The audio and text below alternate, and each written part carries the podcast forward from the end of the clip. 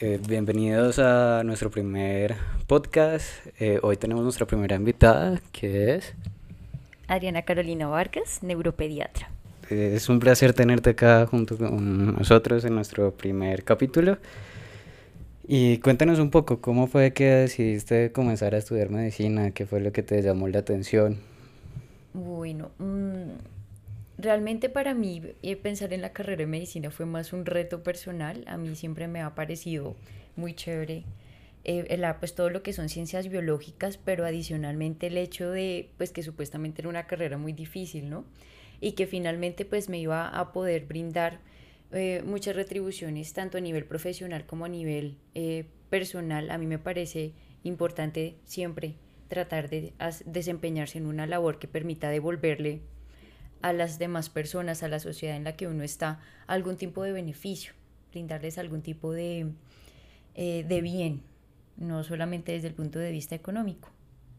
Okay. ¿Y cuándo supiste que querías estudiar eso? ¿En qué grado estabas? ¿O cuándo fue que hiciste ese clic que dijiste, listo, tiene que ser medicina o nada? No, eso sí fue al final porque la verdad a mí me gusta mucho em, dibujar, siempre me ha gustado. Entonces, más o menos como desde los 15 años, ya al final, décimo, once. Porque antes de eso, la verdad, yo tenía pensado era estudiar diseño gráfico, ya tenía imaginado, ya tenía pues en mi mente el sitio donde quería estudiar, ya tenía clarísimo qué quería hacer, hasta tenía montada una empresa en mi cabeza que hasta nombre le tengo, pues, pero, pero bueno, las cosas van cambiando y finalmente pues igual estoy muy feliz y pues el arte lo dejamos por un lado, pero pues bueno, igual se pueden hacer cursos, he hecho unos cursos de acuarela, entonces pues tampoco es que eso se haya quedado pues en guardado del todo. ¿Qué tal fue tus primeros semestres en la carrera? me fue bien. Realmente para mí no fue muy dura la transición porque mm, pues en mi casa siempre han sido muy estrictos desde lo académico, entonces realmente no fue, no fue difícil. Mm, lo que sí no me gustó fue el anfiteatro, odié el anfiteatro, horrible, no. Trataba de disecar lo menos posible ciertas cosas que no me gustaban ni cinco. Em, pero pues igual no, fue una adaptación fácil, fue realmente rápido que le cogí el tiro a, a, las, a todas las, las, materias y a lo que tenemos que hacer, a los laboratorios, no hubo ni mucho problema. ¿Qué fue lo más difícil o complejo para ti mientras que estabas en prácticas o ya con pacientes? La familia, o sea, esto sí requiere que uno muchas veces por el trabajo tengas que hacer cierta distancia de tu familia, de tus amigos. Eso sí me costó muchísimo porque, porque obviamente mm, desde que tú estás en esto como que te dicen que esta es la prioridad, usted debe estar agradecido de estar acá, de tener la oportunidad de, de, estudiar esto. Entonces eso pues también, así como vienen esas, como esos beneficios, esas cosas bonitas, grandes que puedes hacer, también vienen responsabilidades y eso muchas veces es de tiempos. Entonces, un cumpleaños, una Navidad, eh, la primera comunión de tu hermano te la pierdes, o sea, a veces no es posible, no tienes quien te cambie el turno, no tienes forma de pagarlo, uno pues de estudiante no es que tenga muchos recursos, entonces yo creo que eso fue lo más duro. ¿Cuál fue tu primera experiencia ya con un paciente directamente? Eso fue en quinto semestre en semiología y fue muy divertido porque a mí me tocó, pues nuestro profesor era bastante serio, entonces era como bravo y pues uno, pues nos asignaron unos pacientes a cada uno, cada uno tenía uno y pues yo me fui a ver el paciente, eran como las 6 de la mañana, era muy temprano, pues obviamente el señor estaba durmiendo. Entonces, em, pues yo entré y pues me dio pena despertarlo, entonces yo no lo desperté.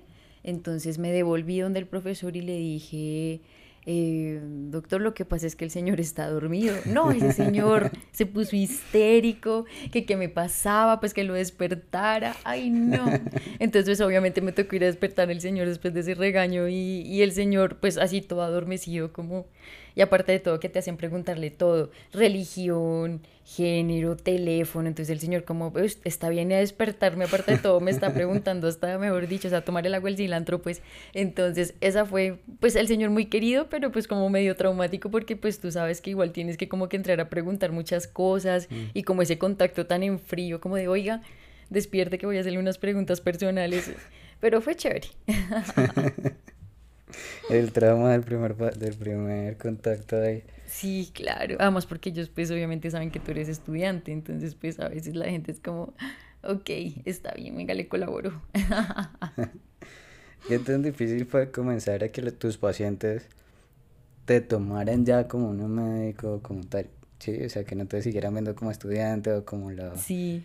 Sí, además en un contexto en nuestro país donde es tan machista que es tan difícil a veces que tomen en serio a las mujeres. En, eso te iba a decir, todavía estoy en el proceso. ¿Sí? Porque es que a ti, mm, lo que tú dices, ¿no? Entonces en los hospitales uno es amor, reina, sardina, cuando uno está pequeño y después eh, te dicen enfermera, sí, que obviamente no es por demeritar el trabajo, pero pues a ti no te dicen de una la médica o la doctora, sino como de pronto quién está a cargo. Cada vez menos, porque obviamente pues también van saliendo más arruguitas, eso ayuda, entonces es bueno, pero, pero yo pienso que la mejor forma en que tú te ganas a alguien cuando lo conoces es cómo le entras, cómo le hablas, que te vea segura de lo que estás diciendo. Eso se sigue trabajando todos los días, porque además yo pienso que en esto tienes que irte ganando, la, seguir teniendo esa confianza y seguirla cultivando cada vez que vuelves a encontrarte con ese paciente. Cuando tienes un paciente así súper difícil, que se nota que hasta te trata por debajeando, ¿cómo le entras a ese paciente? Pues bueno, uno trata como de analizar quién es esa persona, con las preguntas, con el acento. Uno trata como, lo que a mí me gusta hacer es como tratar de entender por qué está en esa postura Obviamente uno sabe que a veces este, pues el contexto social, el contexto económico, eh, si tú tienes un hijo enfermo, pues obviamente de pronto te han puesto muchas trabas, pues finalmente es como la primera cara que la persona ve dentro de un sistema de salud en que tú te mandan un bot o mande un correo y nunca te responden. Entonces, lo primero es entender qué pasa, por qué está en esa postura. Y también entender un poquito del contexto social de la persona para tratar como de hablar lo más familiar, lo más cercano posible. Yo sé que suena un poco raro, pero digamos, y yo sé que es un país, se le puedo preguntar por una arepa de esas blancas liudas que les gustan o por el sitio donde viven, si lo conozco, hacer una pregunta, algún pues no sé, un comentario positivo o si es un boyacense, le puedo decir su merced y se va a sentir de pronto más, mm. más respetado, no tutearles de entrada, a mí eso me parece que de pronto hace que la persona diga como eh, nombrarlos, o sea, llamarlos por su nombre, yo siempre les pregunto, eh, me presento y les pregunto su nombre, entonces no es papito, mamita, sino por el nombre. Entonces todo eso creo que genera confianza y pues hace que la conversación pues tenga un, un tono pues más positivo y más de, de respeto también. Que tratas de conectar primero a nivel humano antes de empezar con la consulta como tal. Eh, ¿Por qué es la especialización que escogiste? Ah, porque a mí el cerebro me parece lo máximo.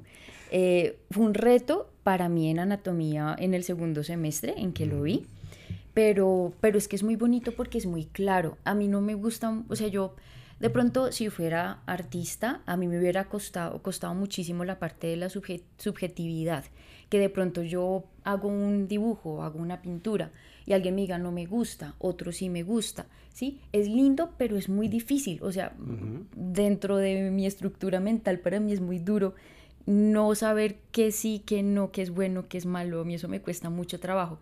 Entonces, por eso me gusta el cerebro, digamos, si tú me pones a mí un abdomen, eh, uno dice, bueno, hay tantas cosas que yo no sé qué es lo que le molesta, será aquí, será allá. Entonces el cerebro pues es muy interesante porque es que el, sistema nervioso te muestra las cosas claras en la medida de lo posible, ¿sí? Y, y, lo otro pues es que finalmente somos lo que somos pues porque todo ese, toda esa estructura nos permite tener conciencia, nos permite tener un yo. Entonces a mí eso también me parece muy, muy bonito, muy chévere.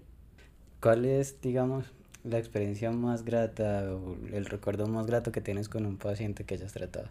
Mm, tengo un paciente, que uno no debería tener un paciente que adora mucho, pero yo tengo uno. Em, es un paciente que viene del área rural, él vive en el campo. Y, y pues realmente tuvimos al comienzo pues una relación difícil porque pues bueno, uno no es Dios y hay cosas que tú no puedes prever, algunas cosas con medicamentos que no puedes prever. Entonces pues él tuvo pues una reacción no muy positiva a un medicamento que iniciamos. Y Y pues obviamente tú sientes un poco de temor porque obviamente uno siempre quiere que le vaya muy bien, ¿sí? Pero pues bueno, cosas pasan que uno no puede controlar. Sí. Y pues yo tenía como un poco de, pues estaba un poco inquieta por la respuesta que pudiera tener la mamá con lo que había pasado al comienzo, además porque fue en la entrada, pues en la, después de la primera cita, pues que ellos salieron con su fórmula. Entonces la mamá muy positiva porque ella entendió pues que yo le había explicado, después cuando conversamos nuevamente lo hablamos y ella como que siempre se sintió bien, o sea, apoyada y eh, ahora, mejor dicho, no nos cambiamos el uno por el otro por nadie más. Y ellos pues eh, me gusta, pues me han llevado como huevitos, el niño es muy lindo, es un niño que pues es, pues de, pues de acuerdo a su contexto, él es un niño que es muy pilo y es, siempre llega con historias divertidas de su contexto, de su vida, entonces yo a ese niño lo, lo tengo muy en el corazón porque, porque con tus cosas buenas y con tus cosas malas como profesional te han aceptado y siguen contigo. Entonces, esa es mi experiencia linda y la sigo viviendo cada vez que, nos vemos con esa familia. Yo creo que es ese, mi experiencia grata. ¿Y cuál ha sido, digamos, ese paciente o la experiencia más amarga y más difícil que has tenido en tu carrera? Mm, es un paciente también, em, pues que lamentablemente tiene una enfermedad que pues es progresiva, que cada vez lo compromete más, lo enferma más. Entonces, también pues ya llevamos unos añitos viéndonos y pues tuve ese retroceso, ¿no? Entonces, tampoco todavía estamos en el camino, pero es muy duro porque tú sabes que llegas hasta un límite y que de ahí en adelante, desde el punto de vista médico, pues no hay gran cosa que puedas hacer. Entonces también hemos, pues tenemos un vínculo muy estrecho y, y cada vez que él viene, tanto sus papás como yo sabemos que probablemente van a, han aparecido cosas dentro del, del deterioro de la, de la enfermedad. Entonces, eso es muy duro, porque obviamente es un niño, ¿sí? Entonces uno piensa, em, o sea, cuántos años más podría haber tenido que probablemente no van a venir. Es, es muy duro, además porque si tú trates de hacer una barrera con la gente, pues emocional, no lo haces del todo y, y, pues sí, yo creo que es ese, ese paciente el que le cuesta a uno trabajo porque uno quisiera de verdad poder hacer más. ¿Cómo haces para sobrellevar eso constantemente? Porque igual, o sea, de antemano sé que muchas veces, o sea, ustedes tienen en la cabeza un montón de enfermedades raras, locas, que son terribles para la familia y para todos los que lo rodean. ¿Cómo haces para lidiar con eso en tu vida, para no apagarte, para volver a levantarte en ánimos y ayudar a otra persona y seguir? Mm, a mí me gusta el ejercicio mucho, eso le ayuda a uno a bajar como ese estrés, como esa frustración, liberas endorfinas, te sientes mejor, el ejercicio y mm, pues bueno, eh, cada cual pues tiene como su forma de meditar. Eh, um, yo no soy muy buena de pronto para la meditación, no sé, de las personas que saben de eso, sí, pensar en un yoga o algo así. Mm, a mí me cuesta mucho trabajo porque como que uno también es un poco impaciente, entonces, mm, entonces yo busco la oración. Eso es lo que yo hago. Eh, yo pienso que tal vez no con todo el contexto, solo como con el contexto religioso, sino porque hay ciertos sonidos, hay ciertos espacios que también te permiten eh, relajarte y como estar en otro nivel mental, desconectarse uno de todo, del trabajo, de las cuentas, de todo. Eso es lo que yo hago. Ahorita te vas para Canadá, me contaron. Sí, ¿cierto? Sí, me voy para Canadá. ¿Y a qué te vas por ese cuéntanos a todo? Bueno, entonces eh, surgió la oportunidad de hacer una subespecialidad en accidente cerebrovascular pediátrico. Entonces eh, voy a ir a hacer ese, ese entrenamiento en el Hospital de Niños Enfermos en Kids en Toronto. Mm, me parece importante este tema porque es un tema un poco huérfano en nuestro medio, pero que puede dejar secuelas eh, a los niños que los van a, a trastornar para su desempeño en la sociedad, ya sea por una discapacidad motora o cognitiva o sensorial. Entonces, yo pienso que es un tema pues que requiere eh, pues que nos entrenemos más para hacer el diagnóstico y tratarlo mejor. Entonces por eso fue que decidí buscar esa oportunidad. ¿Y cómo la conseguiste? Ay, eso fue un trabajo intenso porque mm, el primer acercamiento que hice fue al final de la, de la especialidad, del entrenamiento de residente. Estuve eh, haciendo una rotación especial en el tema también en Canadá. Y después de eso empieza pues como una cadena eh, um, pues de escribir, de estar pendiente, de buscar ayuda dentro de las personas expertas en el tema, hasta que pues surgió esta, esta opción. Que fue buscar y buscar hasta Buscar y buscar y buscar, eso fue un proceso largo. Vale. ¿Por qué especialmente niños? ¿Por qué decidir, o sea, justo tratar a pacientes niños y no más adultos o de otro tipo? ¿Por qué justo ellos? A mí me parecen, bueno, muchos dicen que son muy difíciles porque no hablan, porque si son muy pequeñitos pues no, no les puedes preguntar. Pero a mí me gusta mucho que pues cuando puedes conversar con ellos son, son sinceros, son honestos contigo, no tratan de sacar beneficios de las cosas en general y la actitud que tienen frente a la vida a mí me parece lo máximo, o sea, ya con eso tú quieres hacer todo por sacarlos adelante. Muy diferente pues de nosotros los adultos, pues que ya traemos unas maletas encima y a veces queremos otras cosas, entonces por eso me gustan mucho los niños. ¿Cómo has hecho para equilibrar toda tu carrera, tu vida laboral con toda tu vida personal, tanto familia, pareja, amigos? O sea, porque con todo el mundo de estudios que tienes que encima y que tienes que hacer, ¿Cómo logras equilibrar el tiempo y tu vida como tal?